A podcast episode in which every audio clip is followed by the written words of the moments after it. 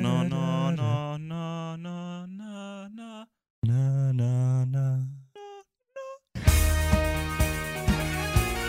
Situs Inversus. Der Vorklinik-Podcast.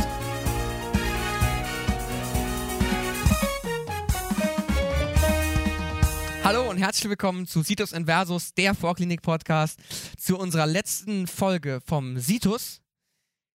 Nicht Inversus, aber zum Situs. Ähm, den Witz habe ich in der ersten Folge schon mal gebracht, deswegen, ihr kennt ihn schon. Ähm, wir möchten heute das machen, was noch übrig geblieben ist. Und zwar die nervale Versorgung. Moritz meint heute Morgen, das wäre die nervigste Folge von allen. Und ähm, Hm. der ist auch heute da. Hast du das echt gesagt, Moritz? Nee, ich glaube nicht, glaube ich. Also ich weise das von mir. Doch, du hast das ich gesagt. leugne das einfach. Also, Moritz und Fabian sind heute mit Einbildung. mir hier. Wir nehmen das mit euch auf und ähm, möchten da direkt auch starten in das Nervensystem.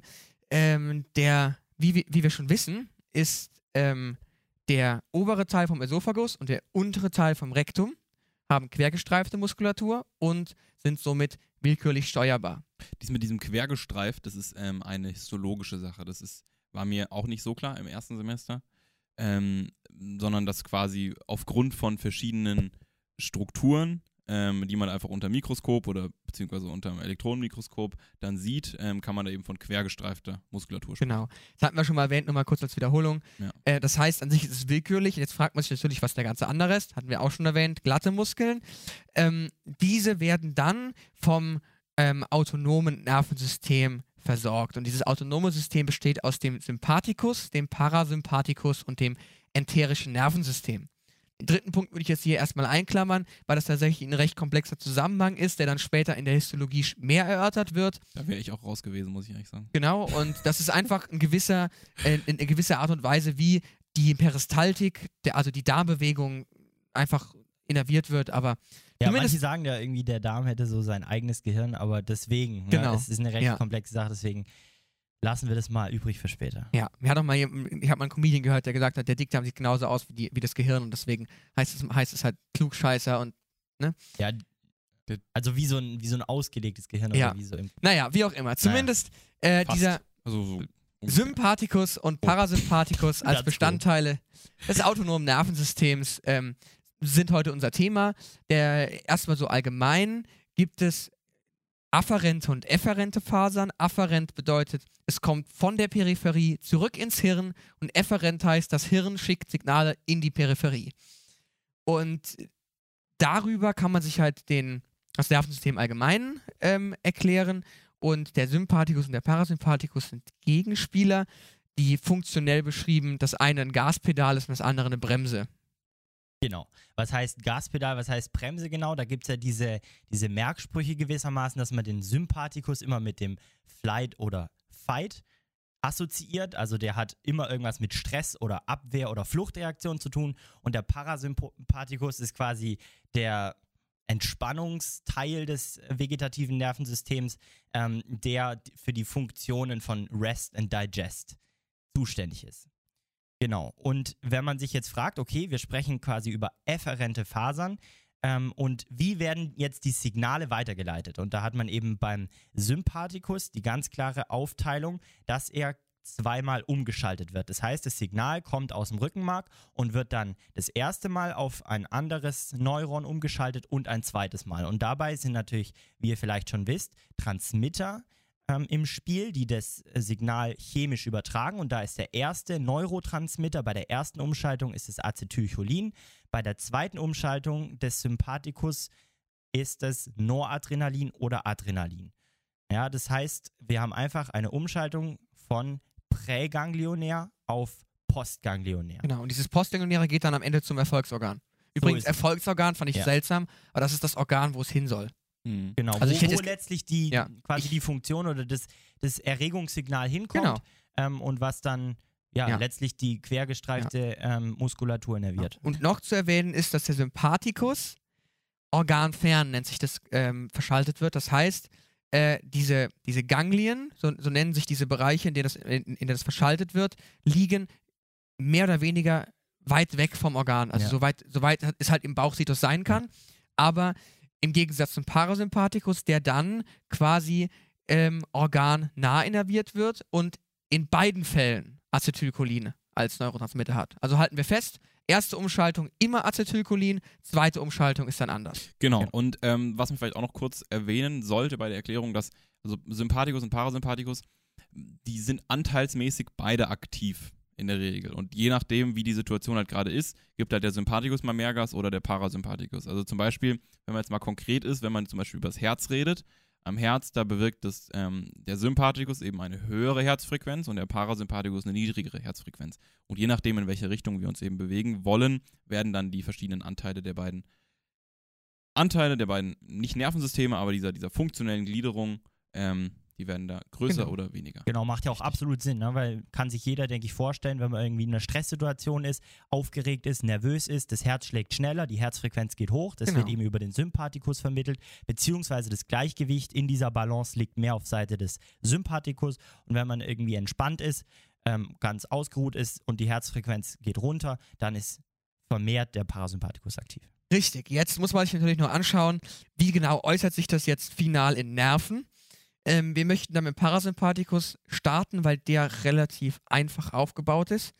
Denn es gibt eigentlich größtenteils den Nervus vagus, den muss man kennen. Das Ja. ist der, ich würde sagen, der wichtigste und größte Nerv so im Bauchsitus und Brustsitus, der auf jeden Fall bekannt sein sollte. Den, den hat der ein oder andere vielleicht vorher schon mal gehört, muss man nicht, man.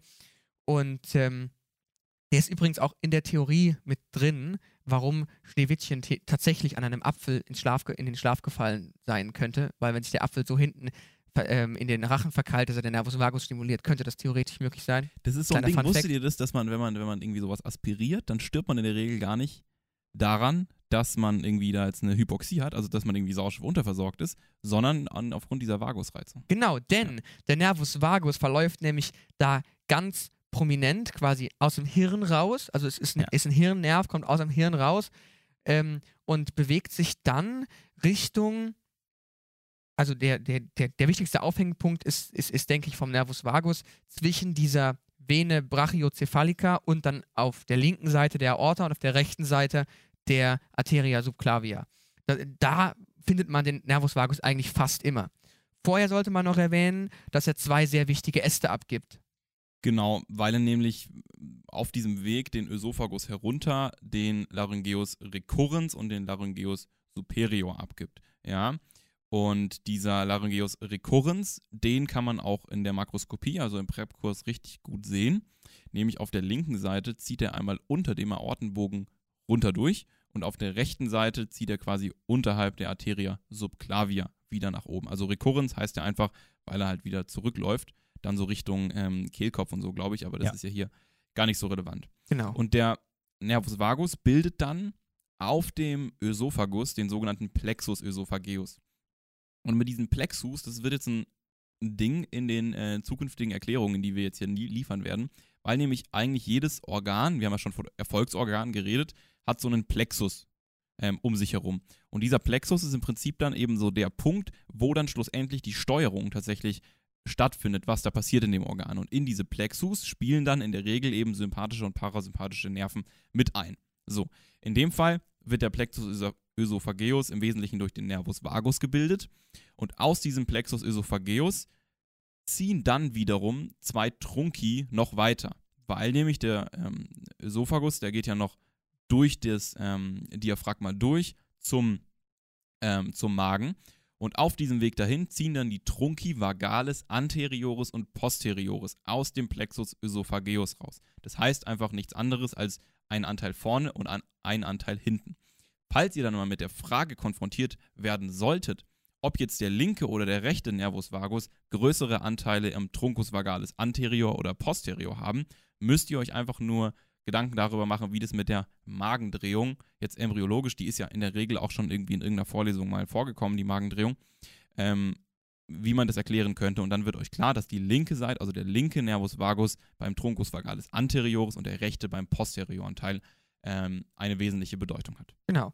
Und von da aus geht es dann weiter Richtung Bauchpaket und eigentlich versorgt irgendein Rami, der dementsprechend nach dem Organ benannt ist, eigentlich fast alles.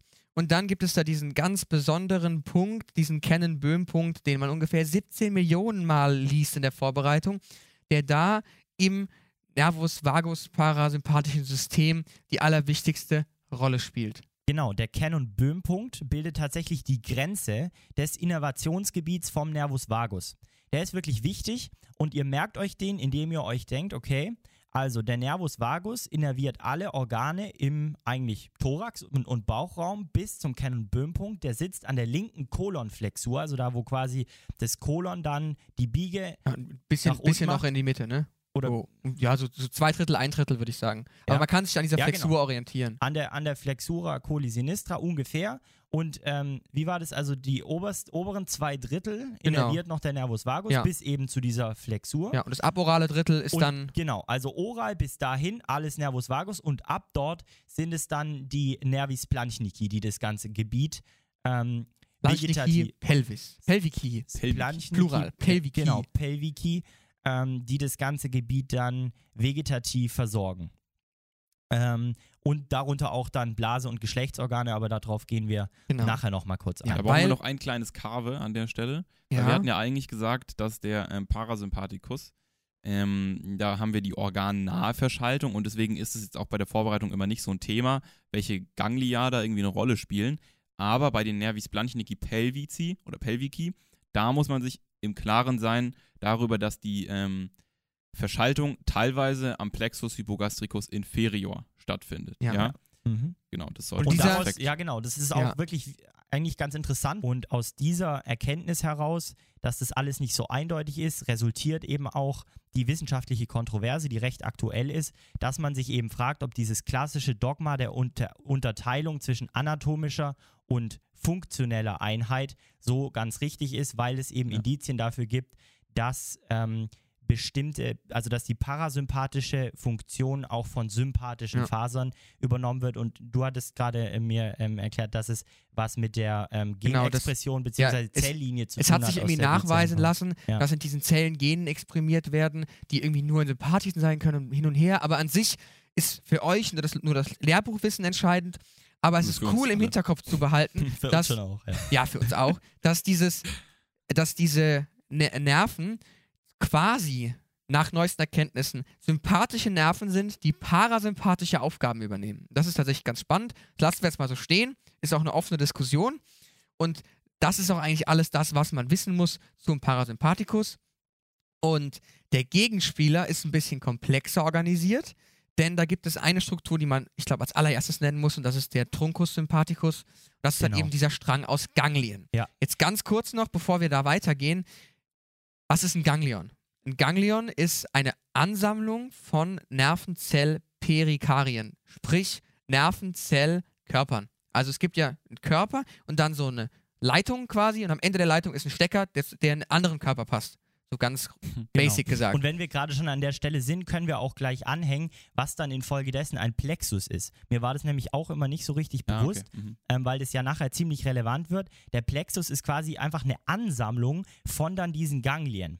Und Plexus dient letztlich als, ja, ne, zur Verschaltung in, in vielen Fällen. Auch, und, ja. und andernfalls kann man sich das eben auch einfach vorstellen wie so eine ähm, Bahn, wo halt die ganzen Signale hinkommen und wo quasi eine Häufung von den Ja. Ganglien vorliegt und von da aus Wie so ein Autobahnkreuz irgendwie. wie ein Auf jeden Fall Autobahnkreuz. viel los.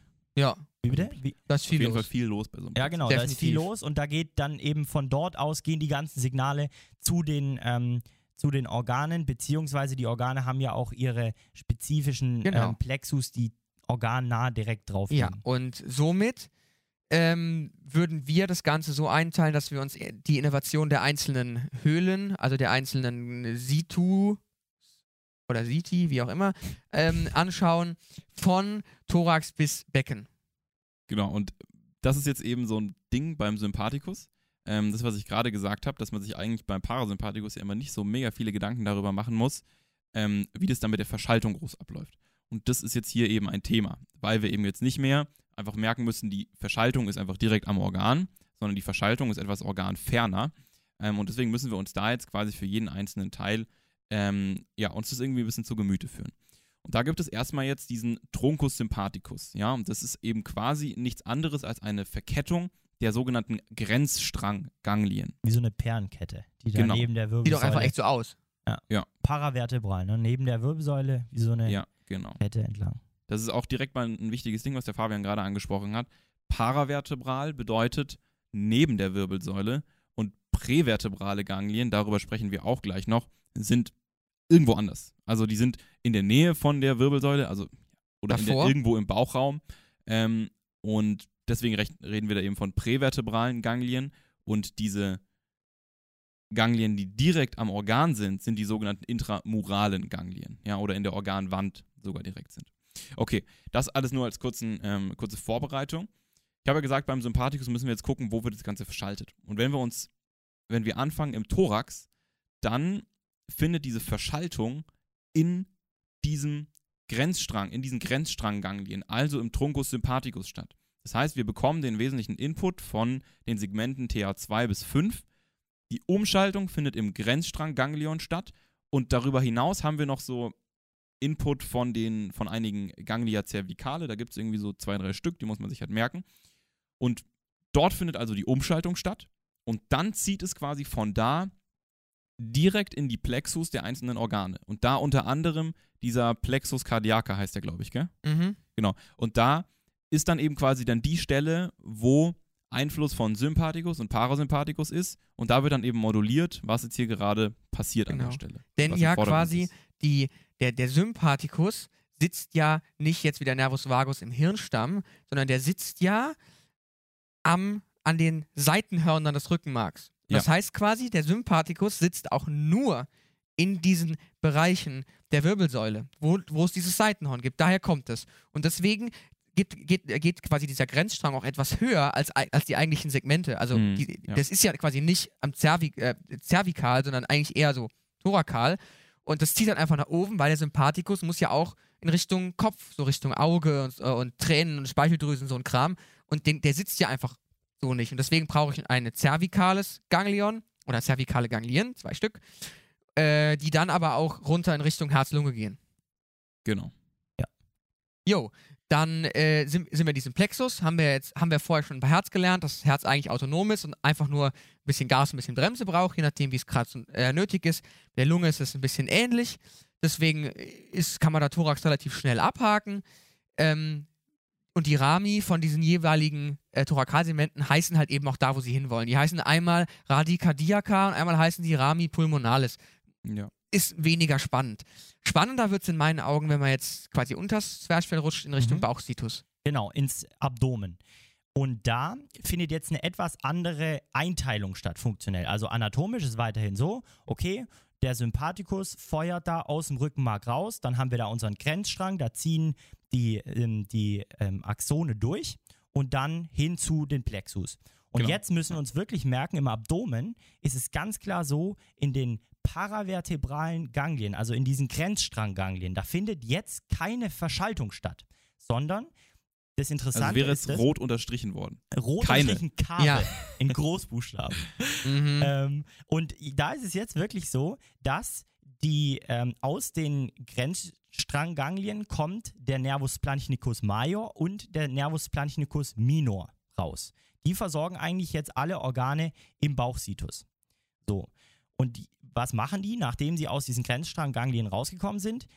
Sie laufen ins Abdomen und vereinigen sich dort zu den verschiedenen Plexus. Ganglien, wie auch immer. Genau. Genau, Plexus diesen, und diese Plexus bestehen ja teilweise aus Ganglia. genau, Richtig, zu diesen Ganglien. Gangliengruppen Ja, so quasi, ist es. Ja. ähm, von denen dann wiederum die verschiedensten Organe versorgt werden. Und da ist jetzt die coole Analogie eigentlich, dass man sich diese Plexus richtig gut merken kann, wenn man sich schon die arterielle Versorgung im Bauchraum angeguckt Haben hat. wir ja gemacht. Haben wir gemacht. Also wer natürlich unseren Podcast gehört hat. Wenn ich selbst schuld. Entschuldigung.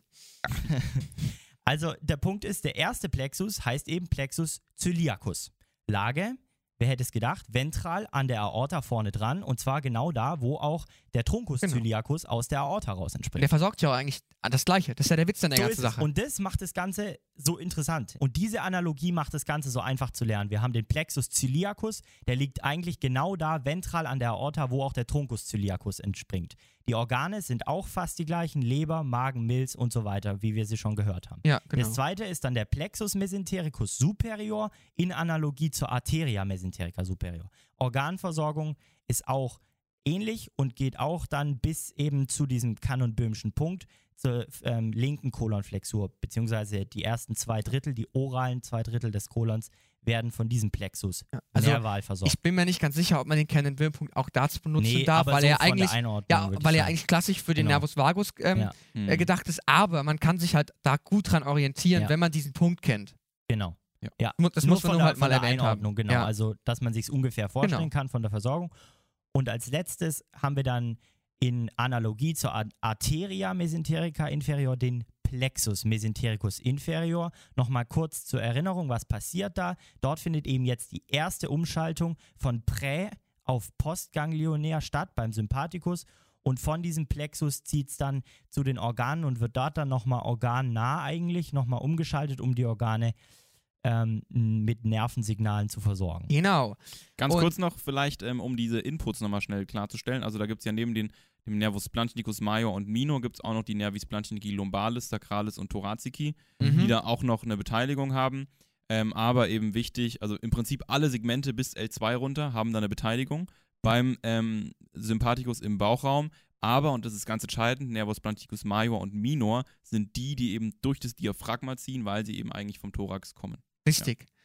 So, jetzt ähm, abschließend, das kleine Becken ist leider nicht so einfach wie die Arterie, da gibt es nicht eine dicke, sondern es gibt halt zwei Plexus, den Hypogastricus superior und Hypogastricus inferior. Der Superior, da, da muss man wissen, dass der auf der Aortenbifurcatio liegt. Also das muss man einfach mal, muss man gelernt haben, da ist ein auf Ausrufezeichen drunter. Ne? Und ähm, der Plexus inferior. Zwei, also links und rechts jeweils einen Ja, genau. Der Plexus inferior ist aber in meinen Augen der wichtige, denn der versorgt die eigentlichen Organe und die Ausgänge, also inneres, äußeres Genital, die äh, untere äh, Rektumetage und ähm, Harnblase, Uretra etc.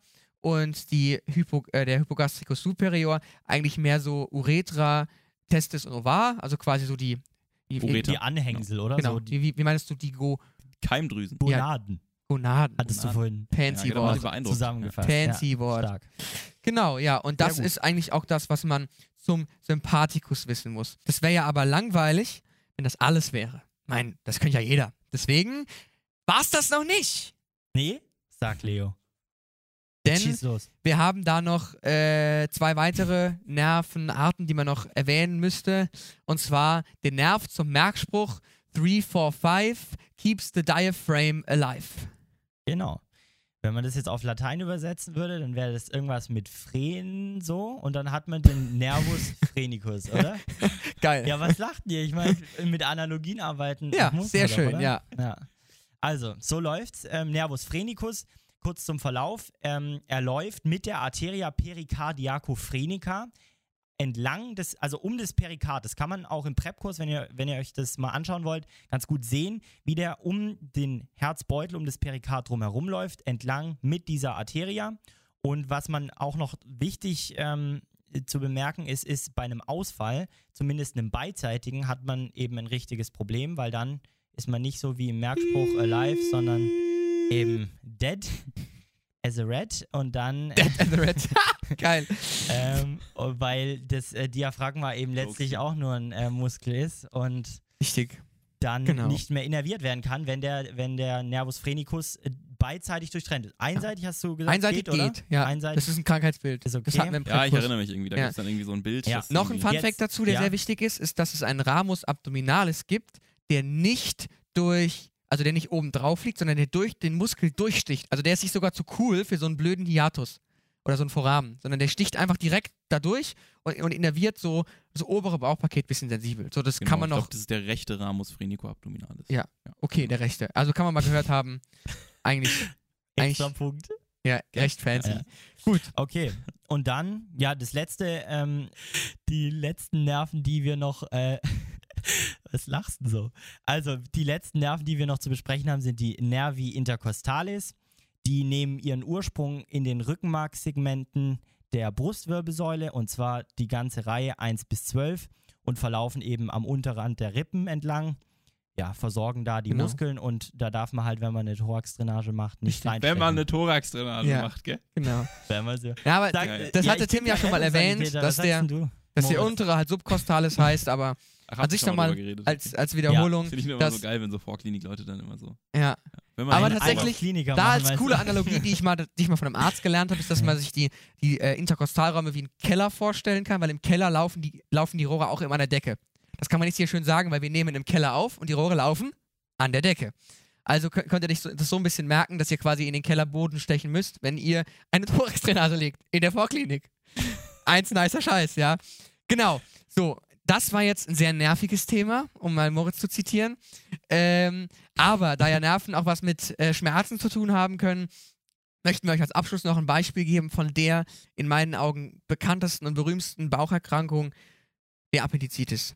Also der Blinddarmentzündung, ja, weil da gibt es nämlich so einen super fancy Punkt, mit dem man sich auch lächerlich machen kann, habe ich gehört. Den, den McBurney-Punkt, der liegt nämlich quasi auf der Linie zwischen Bauchnabel und Spina iliaca äh, anterior äh, superior, genau. Mhm. Und da irgendwie so im unteren Drittel, da liegt nämlich ein Punkt. Und wenn man da drauf drückt und dann loslässt, dann gibt es sehr große Schmerzen auf der rechten Seite, weil da halt Ja. der Blinddarm liegt. Und da gibt es diesen klassischen Loslassschmerz. Sprich, einfach das Loslassen tut mehr weh als das Reindrücken. Aber Was der Leo mit diesem lächerlich machen meint, ist, dass ich das mal im, äh, in meiner jugendlichen Naivität, so vor einem Jahr vielleicht, halt, ähm, als ich mal irgendwie da im Krankenhaus ähm, in meinem FSJ hat mich da mein Kollege beauftragt, einen Patienten zu übergeben und dann habe ich eben nicht vom ähm, McBurney-Punkt, sondern vom MacGyver-Punkt gesprochen. und das, hast haben gemacht alle- oder was? Mit dem das- Kulli oder was? und du wusstest gar nicht, wieso die alle so lachen. Geil, ich habe es nicht geblickt in dem Moment, weil ich bin halt fest davon überzeugt gewesen, dass es der MacGyver-Punkt ist. Okay. Sehr witzig. Ja. Sehr witzig. Habe ich Aber eigentlich im Vertrauen erzählt, die Geschichte. Naja, so ist das. Hier Das bleibt war's nichts, jetzt hier bleibt nichts unentdeckt. Was man da dann noch dazu sagen kann, dass es da noch einen weiteren Test für gibt, außer dieses Reinpieksen. Und zwar, wenn man sich das mal anschaut, so im Allgemeinen, dann liegt der Appendix halt auf dem Musculus iliopsoas, also auf dem Psoas major, um genau zu sein.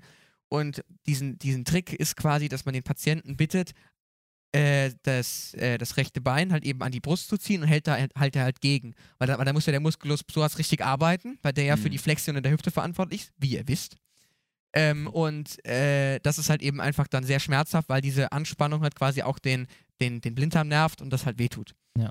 Genau. Und Es wenn er gibt, entzündet ist, ja, muss er raus. gibt auch einen besonderen Fall und damit möchten wir jetzt Situs abschließen. Und zwar, wenn der Appendix nicht rechts liegt, sondern links. Und das nennt sich dann, wer hätte es gedacht, Situs inversus. Denn ein Situs inversus bedeutet einfach, um das jetzt auch mal zu nennen, ich meine, wenn wir schon so heißen, ne, bedeutet einfach eine, äh, ich darf zitieren, seltene kongenitale Lageranomalie aus, einer, aus einem Lehrbuch. Das, Also, das bedeutet quasi einfach, dass ähm, ich eine spiegelbildliche Anordnung der Organe und Gefäße habe. Das heißt, alles ist einmal komplett gespiegelt und somit sind die Schmerzen auch auf der anderen Seite. Das ist ja krass, gerne eine Freundin von mir hat erzählt, sie hatte im Prep-Kurs tatsächlich eine ähm, Körperspende mit einem Situs inversus. Echt jetzt? Und ist schon krass. ich stelle mir das schon ganz schön heftig vor. Das war aber nicht dann, hier bei uns im Kurs. Nee, das war Ah, ja. in, äh, in Münster war das. Verrückt. Und ähm, die hat ähm, tatsächlich erzählt, dass es schon ein bisschen komisch zum Teil war, die, ganzen, die ganze Anatomie normal zu lernen und dann Ja. in den Ja. Prep-Kurs zu laufen, in den Prep-Saal. Und da ist alles gespiegelt. Musst du beim Testat schon mal aufpassen, oder? und zwar Krass, ja. Ähm, zur, zur Äthiologie kommt das Ganze zustande, nach einigen Recherchen. Das ist, also ist noch nicht ganz geklärt, ne? Äh, aber, man, aber man kann quasi sagen, dass äh, irgendwelche nicht ausreichenden Strömungen in der Embryogenese dazu zählen.